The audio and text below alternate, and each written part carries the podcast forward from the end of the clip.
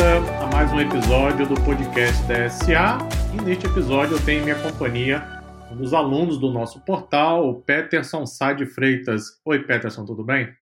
Boa noite, Daniel. Tudo jóia? Boa noite aos ouvintes. Ok. Bom, a ideia é a gente bater um papo aí sobre carreira, sobre rotina de estudos. Os episódios do podcast com os alunos da DSA têm feito grande sucesso. Tenho certeza que é sempre bom, não é? Para quem está começando, principalmente, ouvir um pouquinho da experiência de outros alunos, de quem já está um pouquinho mais na frente, de quem já está no mercado de trabalho, estudando, se preparando. É sempre interessante usar como referência. Então, para começar, Peterson, vou pedir que você se apresente, fale um pouquinho sobre você, sua carreira, sua formação acadêmica. Perfeito. Então vamos às formalidades, né? Bom, meu nome é Peterson, né, como foi já apresentado. É, já estou na casa dos 40 anos, eu moro na cidade de Santo André, no estado de São Paulo. A minha formação acadêmica ela iniciou em 2002 no ramo de tecnologia, especificamente como desenvolvedor de sistemas. Em 2007, eu já me inseri no mercado de logística. Eu fiz uma, uma migração diária. E é uma área na qual eu continuo trabalhando até os dias atuais. É, durante a minha história na, na logística, né? É, eu trabalhei muito com projetos, precificação de custos para novos negócios, mas um dos meus mindsets principais foi a coleta de dados, a estratificação de números e o plot de gráficos e indicadores, para levar isso aos, aos gerentes, diretores, para tomada de decisões, enxergar o passado, né? ver o que foi bom e o que foi um pouco ruim, para até mesmo para a tomada de alguns planos de ações. É, no ano de 2020, ano passado, né, é, apesar de estar ainda na logística, eu retornei para a área de tecnologia. É, hoje estou atuando como analista de sistemas, é, especificamente trabalhando no, na consultoria de sistemas como o RP, WMS e o TMS, que são sistemas de gestão empresarial, tanto para armazém quanto para transporte além da, do ERP, que é um sistema de, de gestão integrada entre, entre todos os outros, né, e o back-office da empresa. Hoje né, sou concursado pela FATEC, uma faculdade de tecnologia, é, que ela, onde, é, onde a curadoria ela é feita pelo governo do estado de São Paulo. Então, basicamente, essa é a minha apresentação. Ok, ok, legal. Pelo que eu entendi, então você tem algum background em logística, é isso? Exato. Ok, é, eu tenho percebido muitos alunos vindo é, da área de logística, muitos alunos de, de, supply chain, que estão, de alguma forma, estudando ciência de dados. Inclusive, temos vários projetos né, na área de logística, em vários cursos da DSA, na formação de engenheiro blockchain também, porque é uma área que realmente tem muitos dados disponíveis, né, e, consequentemente, claro, ajuda bastante na hora de você realizar análise e aplicar a ciência de dados de um modo geral. Ok. E diz uma coisa, hoje você trabalha especificamente com ciência de dados ou você ainda está se preparando para uma migração? Você aplica ciência de dados no seu dia a dia? Muito interessante. É, atualmente ainda não estou trabalhando especificamente com ciência de dados, apesar de que eu faço um pouco da análise de BI, mas ainda não é especificamente a ciência de dados. É, estou me preparando de uma maneira muito forte para essa ocorrência. Eu tenho algumas expectativas e até alguns planos pra, para no futuro poder trazer isso para dentro da empresa. Eu vejo que é algo que agrega muito é, no dia a dia, né? Mas também não é falta de oportunidade eu estar hoje trabalhando com ciência de dados. Apesar de que já surgiu algumas alguns convites, entre outros outras situações, né, na qual vou detalhar um pouco mais depois. Mas o que trouxe para esse mundo da ciência de dados foi a vontade de tentar sair um pouco daquela daquele limite que eu estava passando, que era usar a ferramenta do Excel, ficar naquele limite de quantidade de linhas que o Excel possui. E eu pensei em trabalhar com a ferramenta Power BI. E o Power BI, eu percebi que era uma ferramenta no momento, né, é, queridinha do mercado, e durante minhas pesquisas, eu acabei encontrando a DSA, um curso muito bom, né? Um curso de uma forma, de certa forma, é, grande, com uma grade curricular com muito conteúdo. Eu até pude analisar nessa grade curricular, né, o quanto exige um pouco do usuário ter um conhecimento muito forte em tecnologia, por se tratar de a gente precisar fazer conexão com o banco de dados, instrução SQL. Essa busca por essa solução acabou me levando para o mundo de, da ciência de dados. Aí, em paralelo a isso, também, uma coisa interessante, que na faculdade eu estava tendo uma aula de sistema operacional, uma aula fortemente voltada para a engenharia elétrica, né, que foi a nossa precursora aí do nascimento dos computadores. E o professor nos passou a proposta de escrever um artigo. E o tema abordado por nossa equipe foi so, sobre o Big Data. E mais uma vez, né, um tema ligando ao outro. Né? Através dessa exploração da, do assunto, é, eu vim a conhecer a personagem conhecida como cientista de dados. E foi o um momento em que eu houve a, amor à primeira vista. Depois, após a, as muitas pesquisas, as explorações do, do tema, é, a familiaridade que, que eu comecei a ter nesse âmbito do, da ciência de dados foi um momento em que realmente eu tive aquele sentimento. Era exatamente o que eu estava procurando. E é o que hoje eu estou me dedicando com, de corpo e alma e me preparando para que no futuro eu possa estar atuando de uma forma mais profissional. Ok, ok, é, sem dúvida. É, a ciência de dados, ela traz um universo de oportunidades Cada vez mais e mais pessoas percebem isso. É, muitos alunos têm como desejo trabalhar como cientista de dados. Eu até costumo é, dar alguns conselhos para algumas pessoas que me mandam mensagem, etc. Que falam: ó, primeira coisa é se prepare, né, construa o seu conhecimento, construa os fundamentos, o alicerce, e então esteja preparado que as oportunidades vão aparecer, estão aparecendo, né, cada vez mais surgem oportunidades como cientista de dados, todas as empresas começam a perceber a importância da análise de dados. Recentemente, ontem mesmo, inclusive, nós compartilhamos na timeline nas redes sociais da DSA, a IBM está recrutando cientista de dados. Inclusive, um dos requisitos é ter feito um curso na DSA, que nos deixou bastante satisfeitos né, com o reconhecimento do trabalho. E cada vez mais as empresas percebem a importância de ter um profissional de análise de dados. Então, sem dúvida, é um bom caminho a seguir. Daqui a pouco eu vou te fazer uma pergunta com relação à questão da idade, porque tem muitas pessoas nessa faixa dos 40 anos que mandam e-mail aqui para nós, estão querendo migrar de área, etc. Daqui a pouco eu vou te perguntar especificamente sobre isso, mas antes gostaria de saber como é a sua rotina de estudos. Você tem uma rotina? Você estuda quanto tempo por dia? Quais dias por semana? Você estuda todos os dias, somente alguns dias? Fala um pouquinho sobre a sua rotina. Eu posso falar que a minha rotina de estudo chega até a ser um pouco assustadora. até meus colegas, meus amigos, né, é, eles costumam usar uma expressão, né, costumam me dizer o seguinte: eu não sei como você consegue fazer tudo isso. É, como eu citei no começo, né, hoje eu faço uma graduação em tecnologia. Então, minha rotina é durante o dia, em tempo integral, eu trabalho. À noite, eu chego em casa, correndo para tentar tomar um banho rápido e já abro meu computador para entrar na faculdade. E passo o resto da noite fazendo aula da faculdade, de segunda a sexta. Sábado também eu tenho aula, então acordo 8 horas da manhã até as 14 horas da tarde. Continuo fazendo aula, com intervalo de 10 minutinhos para tomar um café. E o resto do meu fim de semana e o domingo, é, praticamente eu gasto é, fazendo as atividades e os trabalhos das mais diversas matérias que os professores passam. Daí a pergunta que o, meus amigos me fazem, né? E quando você consegue estudar na DSA? Aí vem o pulo do gato, né? Que eu costumo dizer. Até com bastante esforço que eu e força de vontade que eu tenho hoje, eu acordo um pouco de madrugada antes de sair para trabalhar e procuro me dedicar no mínimo de uma hora para uma hora e meia é, eu tenho uma meta pessoal de estudar pelo menos seis horas semanais.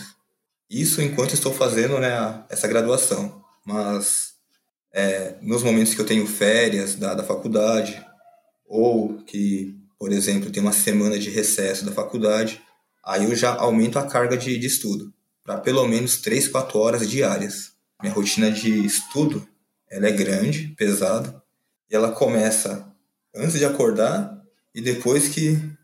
E um pouco antes de dormir também.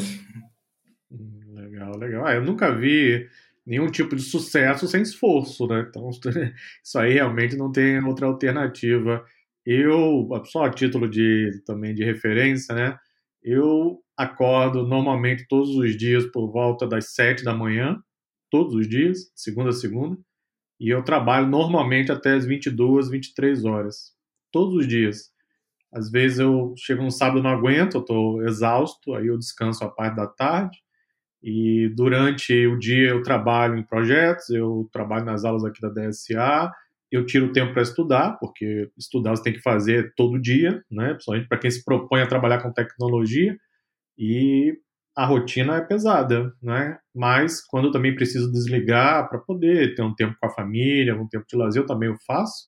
Mas, em geral, a rotina é pesada mesmo. Então, saiba que você tem muitos é, companheiros na DSA, inclusive eu mesmo, com uma rotina tão pesada quanto. É, inevitavelmente, essa rotina pesada de estudo, trabalho, etc., acaba levando ao sucesso. Então, tenha em mente que é, é um esforço grande, mas que lá na frente vai trazer resultado, não é?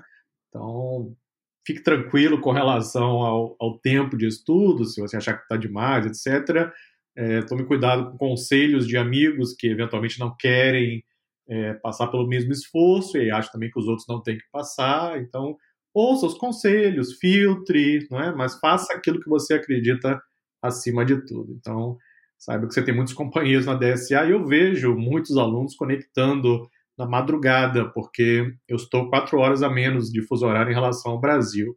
Então, às vezes, eu vou dormir meia-noite, tem alguns dias que eu vou até uma da manhã, e aí eu estou acompanhando, tem aluno conectando, né? Quatro da manhã no Brasil, cinco da manhã. Tem alunos que conectam todos os dias nesses horários, então estão sempre lá tentando criar uma rotina de 30 minutos, 40, 45 antes de começar a, o dia de trabalho, a rotina de trabalho também. Então é absolutamente normal. E Durante seus estudos, é, quais são as suas maiores dificuldades? Matemática, estatística, programação, negócios, tudo isso, nada disso, alguma outra coisa?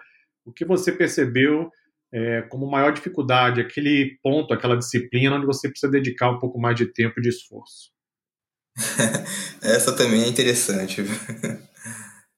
É, basicamente assim, né? Durante a minha toda a minha fase de crescimento, né, desde pequenininho, até os dias atuais, né, eu sempre tive um, uma peculiaridade de gostar muito, mas muito de matemática. Tanto que na escola, é, alguns anos da escola, eu chegava nem a fazer, nem a usar caderno de matemática, era tudo na cabeça. Me chamava até de calculador ambulante.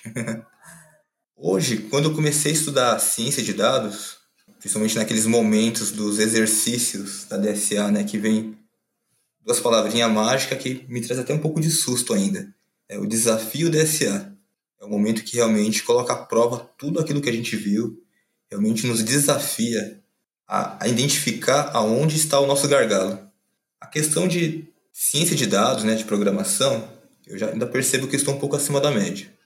A parte de área de negócio é só uma questão da gente mesmo não conhecer profundamente o assunto, com um pouco de pesquisa e uma as perguntas chaves para as pessoas certas, a gente também consegue é, sobrepujar as dificuldades. Agora, essa parte de estatística, eu descobri que é meu calcanhar de Aquiles. é, pois é. Muitos alunos também reportam essa dificuldade, o que é normal. É? Na formação cientista de dados, por exemplo, tem alunos que são estatísticos, formados, graduados, etc. E, claro, tiram de letra a parte estatística. Inclusive, dão até dicas, sugestões e tal. Entretanto, sofrem bastante na parte de programação e ciência da computação. Quando tem que configurar o Apache Hadoop, então, é um Deus nos acuda. Em contrapartida, tem alunos que vêm da área de tecnologia, ciência da computação, e às vezes tem uma boa base em matemática, programação, mas aí sofrem um pouquinho de estatística. Por isso que o cientista de dados é um perfil bastante disputado no mercado, porque profissionais que consigam é, alinhar o conhecimento de várias áreas diferentes, né, acabam sendo, claro, profissionais diferenciados. A minha dica para você é a seguinte: continue estudando. Não é? Eu sei que a dica é bastante óbvia, não é? mas é isso, não tem segredo, não tem mágica, continue estudando. As pessoas acham que o conhecimento, às vezes, ele nasce da noite para o dia, né? Claro que não.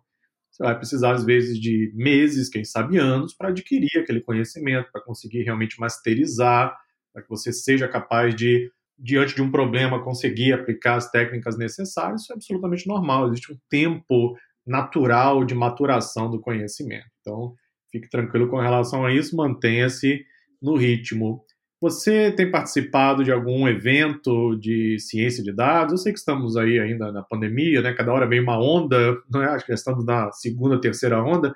Então, eu sei que no meio da pandemia tudo fica mais difícil, mas tem ocorrido muitos eventos online. Você participa, você tem interesse, você tem visto eventos, você tem eventualmente participado aí de alguma comunidade, de comunidades de ciência de dados, meetups. Fala um pouquinho como você se mantém inserido nesse meio. Bom, ainda eu não participei de nenhum tipo de evento, mas eu tenho muita vontade.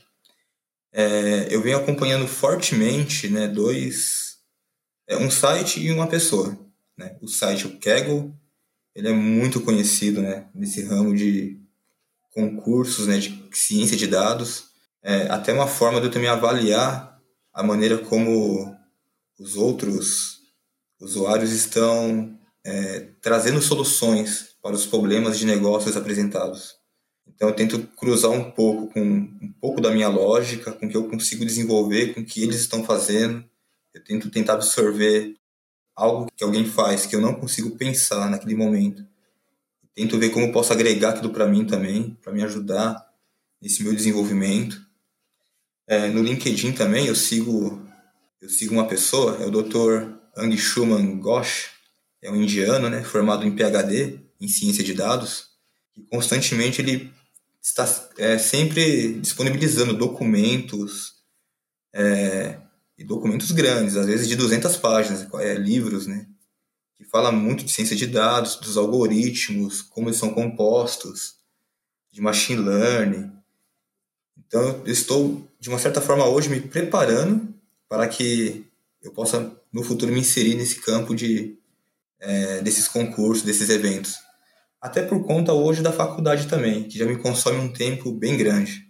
Então, eu estou aproveitando esse tempo é, curto que eu tenho para me preparar, para quando eu tiver um tempo, vamos dizer assim, mais disponível, é onde eu vou me dedicar mais a esses concursos e tentar é, me avaliar até onde eu consigo chegar. É o momento de eu me me autoavaliar e saber qual é a minha capacidade. É, ok, ok, concordo. É, acho que nesse momento é importante priorizar né, aquilo que é mais relevante para os seus objetivos profissionais, sem dúvida. Com relação ao Kaggle, eu tenho é, duas observações. Eu vejo um ponto muito positivo e um ponto, de certa forma, negativo, mas que o objetivo é refletir. Né? Nós aqui na DSA também recomendamos o Kaggle para os alunos. Nós, inclusive, Fizemos algumas competições de machine learning em 2019. Estamos pensando se a gente volta ou não também às competições. Foram muito boas, por sinal. Mas eu tenho dois, dois pontos, né? um, negativo, um negativo e um positivo sobre o Kaggle. O ponto positivo, é, como você até mencionou, é que você consegue visualizar quase todo tipo de solução. Né? Machine Learning, é, embora tenha ali um conjunto de regras, diretrizes, etc., existe também o componente de criatividade. Então, diferentes profissionais podem resolver o mesmo problema usando machine learning, mas de formas diferentes. Então, o Kaggle te dá um pouco dessa visão sobre como as pessoas estão empregando o machine learning. Então, eu acho que é um ponto positivo, na minha opinião. O ponto negativo, de certa forma, é quase a mesma coisa, porque como o objetivo no Kaggle é ganhar as competições, na maioria das vezes, né? ou ficar entre os primeiros né, em competições que já tenham terminado, nem sempre as pessoas aplicam as técnicas seguindo as boas práticas. Então, às vezes, o, a pessoa quer vencer lá de qualquer forma, ela ajusta o seu script né, de machine learning, tentando forçar uma saída específica para ganhar a competição. Então, é importante, principalmente para quem estiver começando, tomar cuidado e filtrar um pouquinho aquilo que, que encontra no Kaggle. Como eu disse, tem um ponto positivo, tem muita gente boa trabalhando lá, tem muita gente buscando soluções, isso é muito bacana, sem dúvida, mas também tomar cuidado e filtrar, principalmente os vencedores, né, os que estão lá no topo, porque o objetivo ali é vencer, é uma competição acima de tudo, não é? E nem sempre as pessoas aplicam as técnicas da forma ideal, seguindo as boas práticas, etc. Então, fica aí também essa observação. É importante acompanhar o Kaggle, acho que é válido, mas sempre filtrando né, aquilo que você encontrar no meio do caminho. É, bom, você está buscando aí sua posição na área de ciência de dados. Como você tem visto o mercado? Sua visão totalmente informal. Você aí está participando de, dos cursos da DSA, você faz pesquisas, você tem aí é, seus amigos, colegas de trabalho, faculdade, etc. De forma geral, como você tem visto o mercado de ciência de dados e o que você acha que vai acontecer aí para os próximos anos? Bom, a minha visão da, do mercado de trabalho para ciência de dados, a gente está no momento em que tem muita oportunidade e até mesmo como a ciência de dados é uma área multidisciplinar, né? então a gente encontra é, uma certa dificuldade de encontrar profissionais que, que consigam se adequar às situações propostas pelos, é, pelas empresas, né, pelas oportunidades que surgem. Até um ponto que me chamou a atenção, Daniel, durante nossa, nossa conversa, que você cita sobre a IBM né, abrir uma oportunidade de vaga para cientista de dados, tendo como recomendação é, que a pessoa tenha feito um curso na DSA. E de igual maneira eu queria trocar uma experiência também, de que desde o momento, né, desde o dia em que eu comecei a estudar na DSA, eu pude sentir uma diferença na minha vida, tanto pessoal quanto profissional.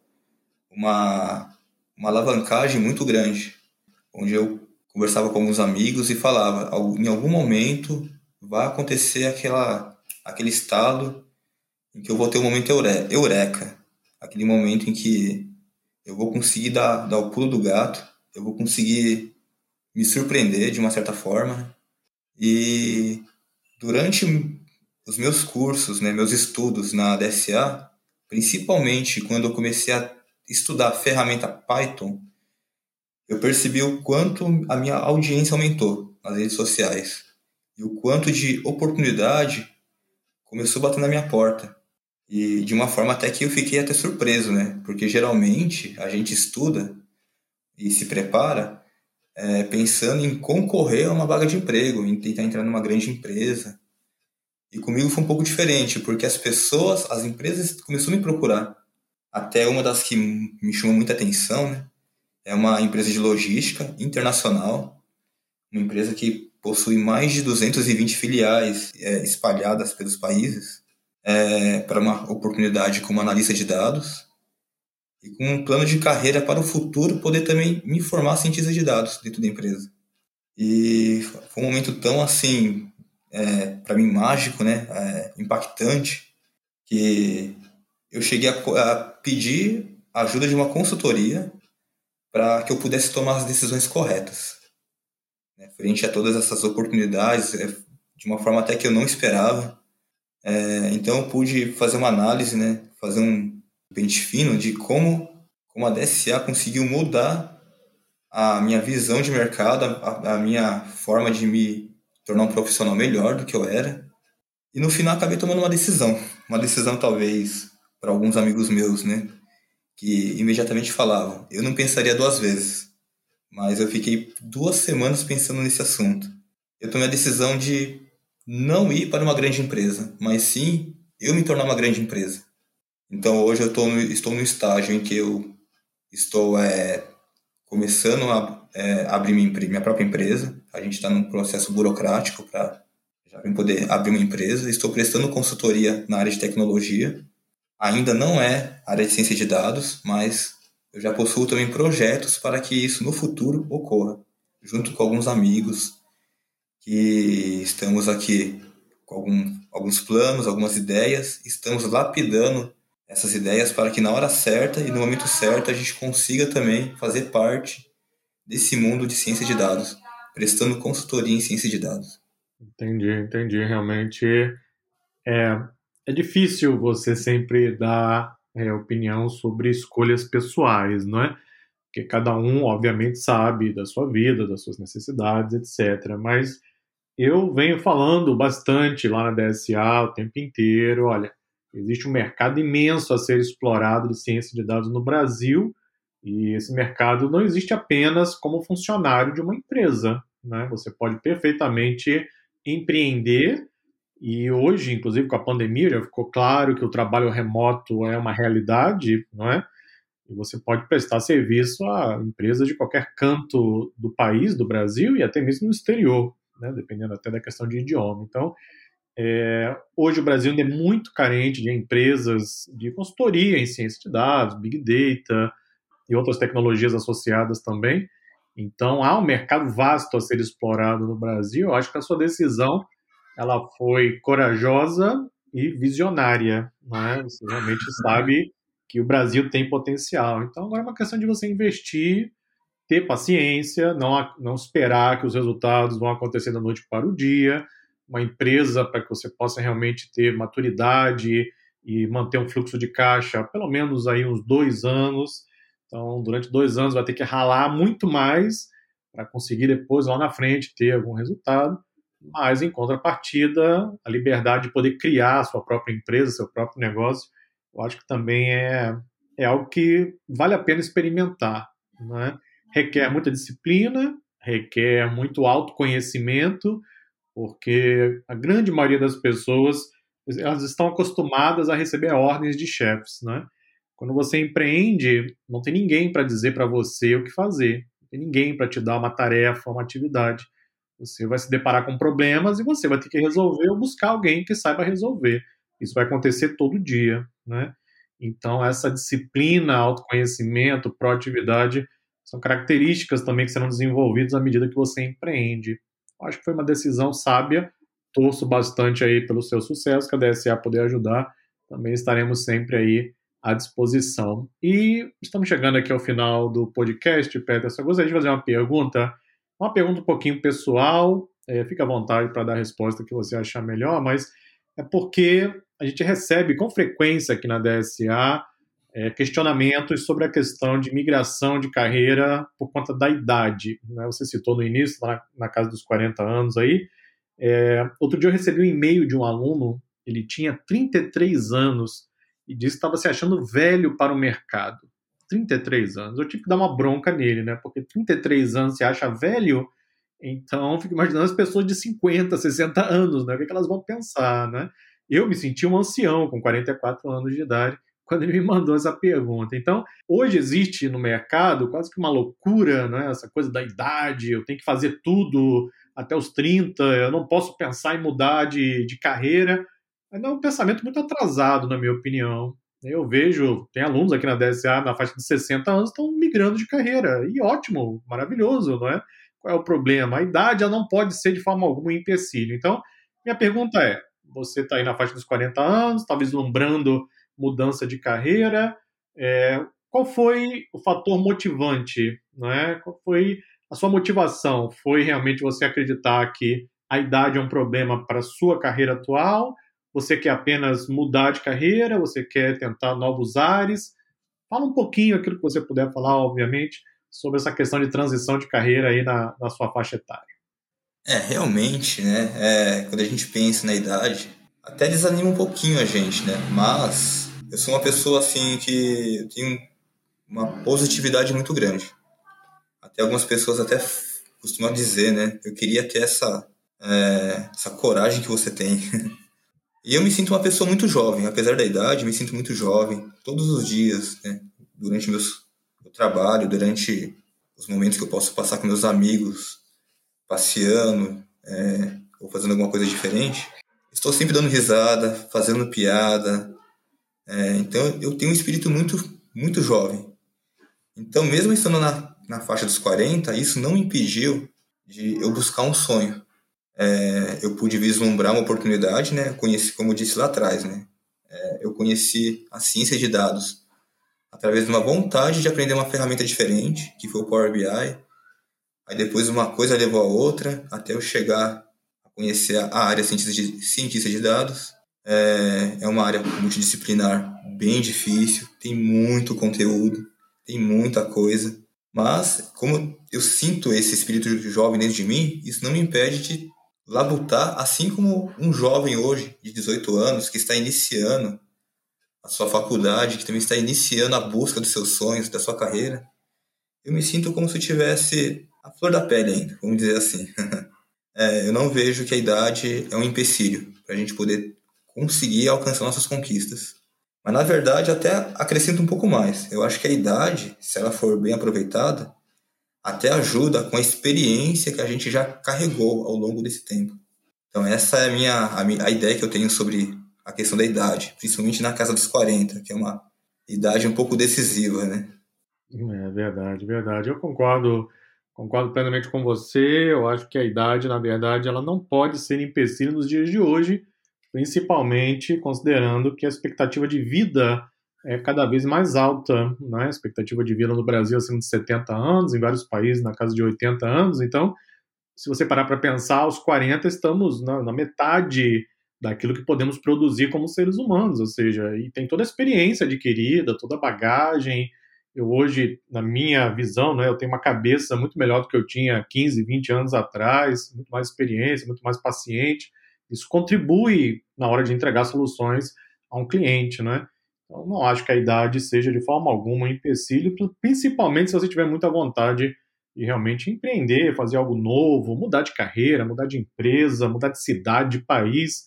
Eu acho que não é tarde, a idade ela não pode ser de forma alguma um empecilho. Bom, Peterson, chegamos ao final de mais um episódio do podcast da SA e muito obrigado pela sua participação. Foi um prazer conversar com você. Daniel, eu agradeço pela oportunidade. Foi um prazer poder estar com vocês também. E mais uma vez, muito obrigado por tudo. Ok, nós agradecemos, Peterson. E assim encerramos mais um episódio do podcast da SA.